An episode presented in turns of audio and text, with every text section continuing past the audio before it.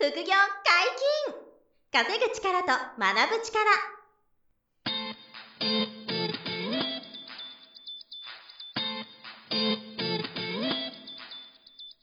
この番組は稼げるようになりたいを叶える副業アカデミーの提供でお送りいたします。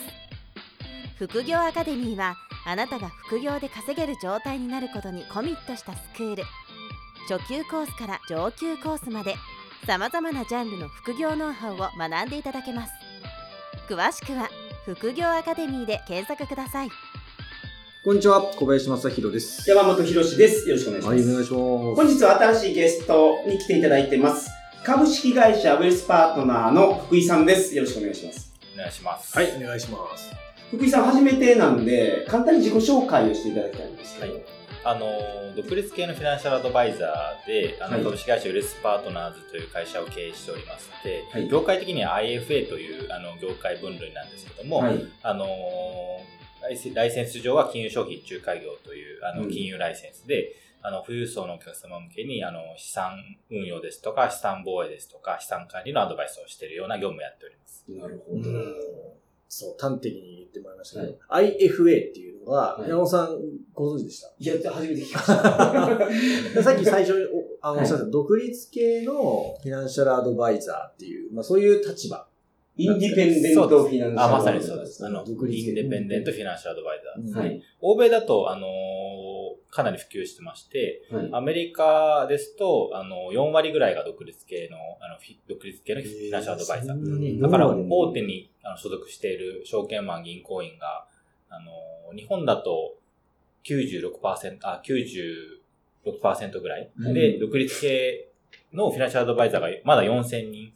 で、へー4、あの、4%ぐらいしかいないんですけども、ねアメリカだと4割ぐらいが独立してまして、もうほぼ半々に近いですね。で、イギリスなんかだと8割ぐらいが独立してるって言われてまして、はい逆もう、あの、逆転をしてるような状況です。はあで、日本も今、あの、金融庁を含めて、あの、そういう独立系のフィナンシャルアドバイザーに注目を、あの、してまして、あの、まあ、我々の強みというのは中長期的に、あの、お客様にあくまで中立にアドバイスできるっていうのが強みでして、はいまあ、どっかの金融機関に所属するわけではないので、あの、何か、あの、大手の証券会社が、これを売れ、あれを売れっていうような、あの、ことがないように、お客様に提案できるっていうのが強みです。なるほど。もともと、あの、メガバンクのね、出身なんですよね。そうですね。あの、青い銀行で。青い銀行で、はいそう、もう働かれてて、はいで、その後に、あれでしたっけあれ、海外一回行かれたそうですね。もともとみずほ銀行に入って、青い銀行ってはいおっしゃってたのに。言っちゃったみたいな。まあ、ホームページは出てますから。まあ、まあ、そうですね。書いてあるからね。はい、ホームページは隠してないから、隠してないですから。はい。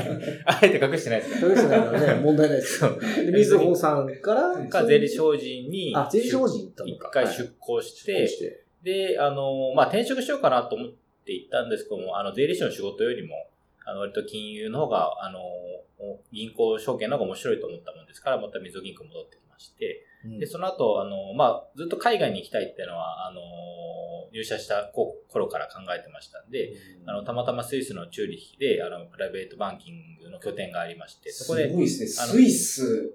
なんかゴルゴ13の。あ、まあ、そうですね、スイス銀行みたいな。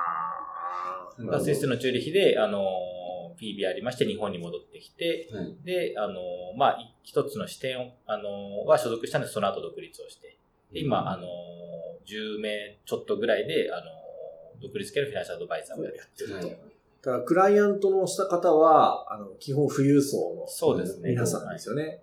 だから、どれぐらいのこの資産規模の人まあ、あの、平均ならせないんですけど、あの、まあ、い1億を一つのバーとはしてまして、まあでもうん1億円ないから、あのお客様にしないとかそういうのはなくてですね、うんあの、早期運資産、世帯で、あの、逆にご夫婦で1億あってもいいと思いますし、うんまあ、世帯で1億円以上で、まあ、あの、上は何千億クラスもいらっしゃるんで、まあ全億？すごいな。まあ、幅広い、はいあの、富裕層のお客様を、あの、のコンサルをしてるみたいなんですね。そうですね資産運用コンサルコンサルをやってるみたいな状況です。だからすごいね、普段なかなか、あの、話す機会はね、ないと思うんで、この、なんかリスナーさんには、普段聞けない話を聞いてもらえるかなと思って。まあ、きっかけは、はい。あの、福井アカデミーの株式投資講座の先生で、以前、あの、ポッドキャスト出てもらったんですけど、はい。山下圭さんっていう先生がいて、で、その、あの、彼のつながりで、はい。あの、福井さんと知り合えて、はい。で、実は、あの、今手元にはあるんですけどね、そはい。の、三、三人で、あの、はい。福井さんと山下圭君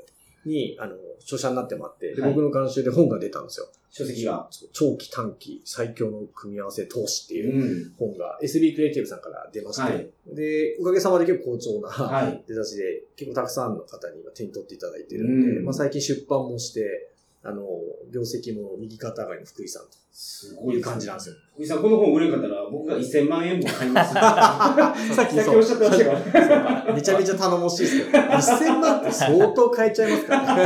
本当に。いや我々はおお客さんは富裕層なんで、はいまあ、100万ずつ10人集めればいいです。簡単に言うからすごいですよね。まあでも、ね。ね、数億円、数十億円とかそれ以上の人がクライアントなんでね、うんもうそういうレベルなんでしょうけどね。なるほど。で、プライベートバンカーっていう、その、たお仕事。お立ち、お仕事としては、うん。なんかこれ、意味がわかんない人多いと思うんで、はい。プライベートバンカーって何ですか、うん。あまあ、正確に言うと、日本ではプライベートバンカーって、本当は、あの、世界基準で言うと名乗っちゃいけないんですけど、あの、もともと、もしかしたらごご存知の方多いかもしれない知れないんですけど、あの、スイスでプライベートバンキングっていうのが、はい。あの、まあ戦争、ヨーロッパで戦争が多い、あの、時代を多く経験してますので、うんあの、そこでプライベートバンキングっていう資産を、あの、預かるようなうん。ビジネスがあったとして、なるほど。それは200年以上前から、うん。あの、いろんな国々の資産を、まあ、スイスの口座に預けて、で、あの、資産を運用したり守ったりっていう業務が、あの、プライベートバンキングのうん。だから、あの、ヒトラーがうん、スイスの銀行からはお金取れんかったっていう。そうですね。ねだから、だからゴルゴムはこそうかそうですね。だってさっきのスイス銀行ですね。そうぶっ込ませまし。ヒトラー、ヒトラーなんかもスイスに口座あると言われてまして、まだあ、えーそうなんですかそうなんです言われて、まあ噂ですけど、うん言われてますね。まあ、例えば金の埋蔵量なんかも実はスイスが、あの、世界一と言われてまして、金庫の中にあるんですかそう。銀行の貸金庫、地下にある大体あるんですけど、貸金庫の中に大量に眠ってるって言われてます。で、まあ、あの、正確に言うと、あの、プライベートバンカーっていうのは、あの、日本語に直すと、あの、私的な銀行員というんですかね、プライベートな、うん。あの、個人の銀行員という意味なんですけど、うん。あの、もともとスイスだと、あの、資本金がある程度あれば、自分で銀行を作れてしまうんですね。へで、あの、日本よりもやっぱり規制がそこは緩くてですね、うんまあ、金融、まあ、にかなり力を入れてた国だったので、はい。あの、自分で銀行を作りますと。はい。で、あの、自分で作った銀行で雇った銀行員のことをプライベートバンカーという、なが元々発祥それですが元々のことの定義です。それ語源はそこから来てるんですね。で、正確に言うとそこのプライベートバンキングの、あの、まあ、個人で、あの、一族で、あの、銀行を経営してる、あの、銀行で勤めてる銀行員のことをプライベートバンカーというので、うんまあ、あの、日本では富裕層向けのビジネスにやってますけど、UBS さんですとか、クレディ・スイスさんっていうのは、うんあの、スイスでは単なる日本でいう三菱とか、みずほみたいなコマーシャルバンク、商業銀行なので、はい。あの、割とマス向けのあのビジネスをやってるんですはい。一般のはい大衆向けです。そうですはい。うんだからそういう銀行のことは本来プライベートバンクと呼ばないんで、なるほどあの、独立系の、あの、銀行、個人で所有されているような銀行のことを、あの、プライベートバンクっていうので、はい。なので、プライベートバンカーっていう、そういう、あの、ところに所属してる銀行員のことを正確には言うので、うんまあ、我々も正確に言うとう歌ってはいけないんですけど、まあでも、あの、世の中的にはプライベートバンカーって富裕層の資産運用のアドバイスをやってるので、あの、そっちのが、あの、フレーズとしては一般的なので、まあそういう名乗り方をしてるようなイメージです。これなんか資格とかはあるんですか？あ、一応あるんですよね。あの、プライベートバンキング協会で、あの、プライベートバンカー資格っていう資格は一応あります。なるほど、なるほど。それはけど一般的な金融商品であったりとか、まあ、その運用であったりとかの知識を問われるという。そうですね。テストで、あの、問われるような形式になってますね。なるほど。うんお客さんはやっぱ口コミですよね。そうですね。メインは、あのまあ、ご紹介ですとか、口コミ。あとはちょっと最近はインターネットで調べてくるみたいな人も、あの、ちらほら増えてますけど、本当の何千億持ってるようなお客様がインターネットから問い合わせが来ない。まあそうですよね。ネットで、Google で検索した人に任せようとはなかなか思えないですそうですよね。いや、だからもう、その、提案内容は、もうその方その方によっても全く違いますね。はい。それがまあ、このビジネスでも私もやってても楽しいところですね。あの、まあ、例えばクルーザー買いたいとか、プライベートジェット買いたいって、やっぱり私、プライベートジェット。すごいな。ねだからまあ、あの、普段の生活では体験し得ないことを一緒に体験させてもらえる楽しさってのは、このビジネスでは面白いことかなと思いますね。えーあの、例えばその、えプライベートジェット買いたいとか、それでね、こう、節税のためのこととか、あ、もうありますね。あはい。どういう、あ、まあ、レベルによるんですかね、レベルによります。はい。目的は。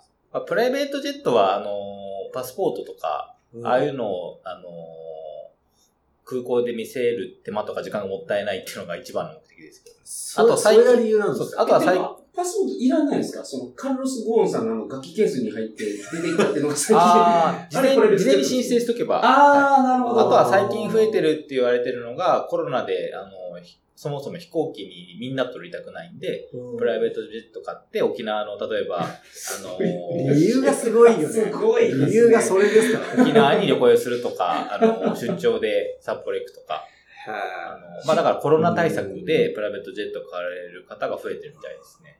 い。プライベートジェットだともう、あれ、安くても数十億ぐらいですか？安くて安いと思っ、てるもあ、でも安いと安いともうちょっとですよ 10, 10億前後で。安くて10万。すごいな。それを一旦か買いたいんだ、みたいな相談が来るんですか？そうですね。まあでも大体、あのーまあそのクラスだと、すでにそういうコネクションを持たれてる方が多いんで、うんまあ、あの、依頼来るケースよりも、うんあの、誰か友人からあの紹介してもらったってケースもありますけども、我々の方でご相談いただくケースもありますね。その、プライベートジェットはどこで探すのアマゾンとかで。アマゾン検索。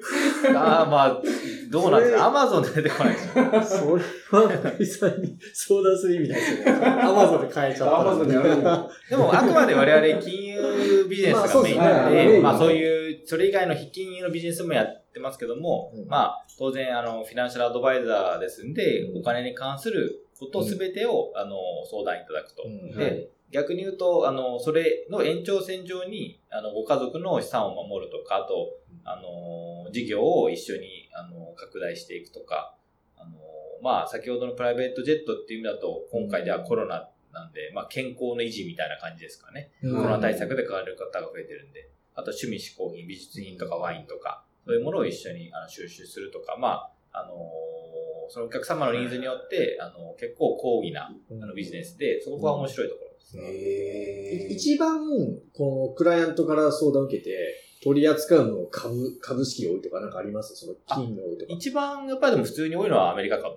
あ、アメリカの株。アメリカ株ですか？あと日本株もありますけども、うんアメリカ株と債券ですあ、かね。債券か。うんうんあとはまあプライベートエクイティっていうんですかね。うんとかヘッジファンドとか。エクイティ、プライベートエクイティあの未上場株のこと、上場株のことを単に、あの、エクイティと言ったり、あど。の、するんですけど、はい未上場株のことをプライベートエクイティって言います。なるほうんど。じゃあ、その、上場することが分かってる株とか、え本当にただそうじゃなくて、未上場の株を。いろんなパターンありまして、あの、創業ししたての会社に投資する場合は、はいまあ、あの、わかりやすい方で言うとエンジェル投資みたいなやり方をしてるんですけど、あのある程度ステージが、あの、まあ、創業してから時間が経って売り上げもそれなりにあるようなはい。企業っていうのは、もう上場してもおかしくない、はい。あの、企業が多いので、まあ、うんそういうところに、あの、投資をしたりも、あの、される方は多いです。ただ実際お金の流れとしては、あの、えっと、福井さんのところにあの相談して、例えば1億円、あの、運用したいんだみたいな相談来たら、例えばその、米国の株を買うときに、福井さんのところで、こう、えっと、株の注文とかを入れてあげるのを代行してあげたりとか、そうですね。提携している証券会社、うんあの、に口座を作っていただいてて、そこで、あの、株の発注を、あの、まあ、ネットで、ネットでしていただいてもいいですし、我々に電話いただいて、うん発注していただいてもいいですし、あーまあ、それは我々経由で発注ができるというう。ん。なるほどね。それで、富裕層の皆さんは、最初はその資産を増やしたいんだみたいなことが多いんですかそれとも資産クラスによりますね。やっぱりその、クラスごとに聞きたいですね、それ。だから、やっぱりその、送金資産がだいたい10億超えてくるまではやっぱ増やしたいニーズが強いんですけど、んあのいかに増やすかみたいな。そう、笑っちゃってますけどね。すごいな。なんかすごい世界だな。すいません。ねあの、はいどの株を買うかとか、何パー買うかとかいうご提案あ、そういうアドバイス。スもします。はい。もちろ。うんんそれは増やしたい方にとってはそういうニーズがうん。強いああ、ですね。そうですよね。増やしたい。まあ、10億ぐらいまでは増やしたいと。まずお聞きして、増やしたいのか、ディフェンスなのか、そう増やしたくないのかを聞いて、はいうんそれやったらこれ行きましょうそれやったらこれ行きましょうっていう提案をする。うんあとは資産のあの整理するものって、例えばあの100億持たれても、はい。全部が全部攻めの資産でもないでしょうし、うん守りの資産でもない。攻めと守りのお客様のニーズによって、こう、比率を変えていくみたいな。なるほど。すごい世界ですね。プレッシャーはやっぱりありますプレッシャーありますよ。あのーその大きい金額が使ってるから、半端ないプレッシャーが一言で言うと、下げた時の、はいあのー実損とかがものすごいんで、夜は眠れないことは多いですね。例えば、すごいことをさらっとおっしゃってますね。例えば、あさらっと言っちゃった例えば、へ株を100億入れましたと。でうん。コロナが起きました。うん半分になりました。50億損なんで、はい僕が一生つ頑張っても返せないお金が損された場合は、はい。あのーやっぱり精神的に辛い日々、は、あのー続きますね。淡々というおっしゃってるけど、すごいっす。ごいですね。え、でもそういう時に、そはいの、なんていうんですか、あの、クライアントとお客さんは、どうしてくれんだみたいになる人ってやっぱ少ないんですか？あ、えっと、そもそも我々がならないように、あの、ポートフォリオ配分するんで、うん。本来はならないんですけど、うん、そうですよね。はい。確かに。まあ、そういうふうにするのが我々の仕事なんで、ならないんですけど、はい。あのー、どうしてくるんだよっていうふうに、あの、なるケースもあると思ううんですね。いや、夜夜眠れない日も、眠れないですね。はあるうんと。だからそれが多分、あの、このフィナンシャルアドバイザー、我々プラプライベートバンカーの、あの、資質の部分も大事だと思います。あとは慣れ経験。あ資質がいると。だから、その、それ、眠らなくても大丈夫な人ってことですか？例えば、それとも眠れる人ですか？あ、例えば、それ眠れなくても大丈夫かと、どっちも大事です。どっちもどっちも大事です。すでも、精神的に自分が損しても耐えうる、お客様に損させてもうん。耐えうる金額までしか使えないと思うんで、それがその、あのプライベートバンカーの器です。は例えば僕はまだ、例えばその100億入れて50億損したら僕は精神的に耐えれないと思うんで、うん。あの、そもそも100億株に突っ込まないんですよね。そういうことね。あーなるほどなるほど。そのそのリスクがうん。存在してる。そこまでのリスクは取らないと。はい。もっと分散させたりとかっていうことはあると。あとはその担当によってはなんか1000万やって20%損して、それが200万でもなんかすごい大きな損だと思っちゃう担当は、まだそのレベルのお客様しか担当しない方がいいです。なるほど。だからそれが1000億クラス投資こして、器が大きくならないと、そう、そ担。当その精神的に耐えられないですね。なるほど。だってニューヨークダウが明日暴落したら、お客様の資産が100億に、あの、100億、10億減るっていうのは、やっぱり精神的に耐えうるかっていうのが一番、プライベートバンカーとしては、あの、大事なところですね。本当に眠られなくなるんで、あー。え、あの、10の人11名がいらっしゃるじゃないですか。で、その皆さんによって、今、今現在もう器が違うわけやっぱ若手だと耐えられないですよね。うん。まあそうでしょうね。あとはそのクラスの方を担当したことがあるかどうかで、うん、やっぱり緊張するしないで、成果ってかなり、あの、結果変わるんで、はい。例えば、僕私だとその、相馬正義さんとかに会って、やっぱ緊張したと思うんですね。柳井さんとかに。うんあのあのクラスよね。はい2丁3丁のクラス。からそのクラスを担当するのが、あの、担当できるようになるっていうのが私の今後の課題。あっても物おじしないとか、あすの、あじゃあすいません、なんか500億損しちゃいましたとか、まあ、言えるようになる、まあ、い言っちゃいけないんですけど、まあそうです言ね。えるようになるのが一つのあの課題。でも、損させないために我々はいるんで、そこはくれぐれも、ねはい、うんあの、間違えないでいただきたいんですけども、うんあの、やっぱりその、緊張するしないって一番、あの、自分の結果が左右、精神力の問題なんで、株のトレードもそうだと思うんですけど、はいあの精神的に耐えられるか耐えられないかってかなり大事な要素なんで、我々もその、どの資産クラスだったら精神的に耐えられるのかっていうのは大事なところですね。いやー、面白い話ですね。めちゃくちゃ面白いですね。逆にでも、あのー、えっと、受けた仕事の結果、例えば今500億損出たらって言いましたけど、えっと、500億プラスが出たとか、まあ、500億はちょっと、あの、レベルがすごすぎちゃうから、例えば、えっと、500万1000万利益がだ出すことができたと。そういう時の、その、よ喜びとか、まあ、すごいです、はすごい嬉しかった。それが、まあ、最高にややる気が出る理由なんですか？その、まあ成功した時の増えた時の、やっぱり喜びっていうのは、やっぱりありますね。うんまあ、もちろんクライアントが一番喜んでくれるわけで。あそうですね。ありがとうってなりますもんね。まあそこはだから一緒にマラソンを走ってて、隣で応援してるようなイメージですそっかそっね。かそっか。あの、フィナンシャルゴールっていう資産を増やすんであれば、ま搬送者みたいなね。はい資産を増やすための、うん。あの、監督みたいな位置づけですよね。だからそれがやっぱ増えたら楽しいですし、嬉しいですし、喜ばれるんで。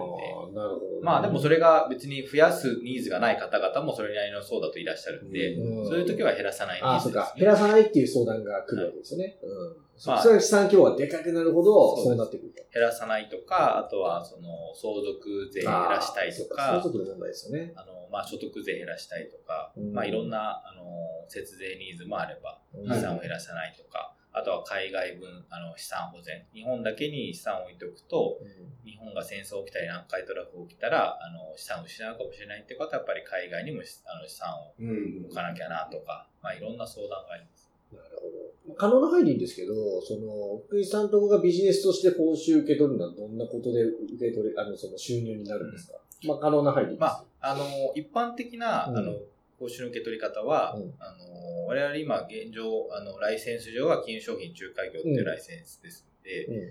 あのーまあ、例えば何かあの買っていただいたり売って、あの、売って売却で手数料が入るものであれば、その売買の手数料を、うん。あのー我々があの一部、あの証券会社に落ちる分の一部いただくみたないなビジ。ネスモデル。あとは証券会社によっては預けていただいた金額の、うん。あのーまあ、1%だったり1%、うんあの我々が報酬としてもらいますよみたいなフィーのビジネスモデルが、あのうできるような証券会社もあるんで、うんそういうもらい方もあります。ああ、なるほどね。そこで、こう、まあ、手数料とかが入ってくるみたいなのが基本の収入そうですね。まあ基本的にはお客様の資産が増えれば我々の手数料も勝手に上がっていくとは思ってます。なるほど、なるほど。あの、取引金額が上がれば上がるほど報酬も増えていくとう。いうん中では、まあ、あの、増やすニーズのお客様であれば、あの、増やすことを一緒にやるっていうのがうん我々の仕事です。その増えた分、その、えっと、出た成果から、えっと、何パーセントもらいますかそういうのはダメなんですか？それは、あの、ライセンス上、将来的には、あの、できるようにはしたいんですけども、あの、投資運用業とかいろんな、うんまあ、あの、別のライセンスが、金融ライセンスがありまして、金融って割とガチガチな規制のもとにやってますのそうですよね。うんそういうライセンスが取れればやりたいなと。うん、なるほど。すごい世界観ですね。本当にあなたの知らない世界でした。いや、これね、ほとんどの人が聞いたことない世界ですからね。めちゃめちゃ面白いですね。はい今回はこの辺りです。次回に続けていきましょうか。また次回も、あの、はいゲストとしてお呼びしますので、どうぞよろしくお願いします。お願いします。副業解禁、稼ぐ力と学ぶ力、そろそろお別れのお時間です。お相手は小林正宏と、福井元明と山本博史でした。さよなら。さよなら。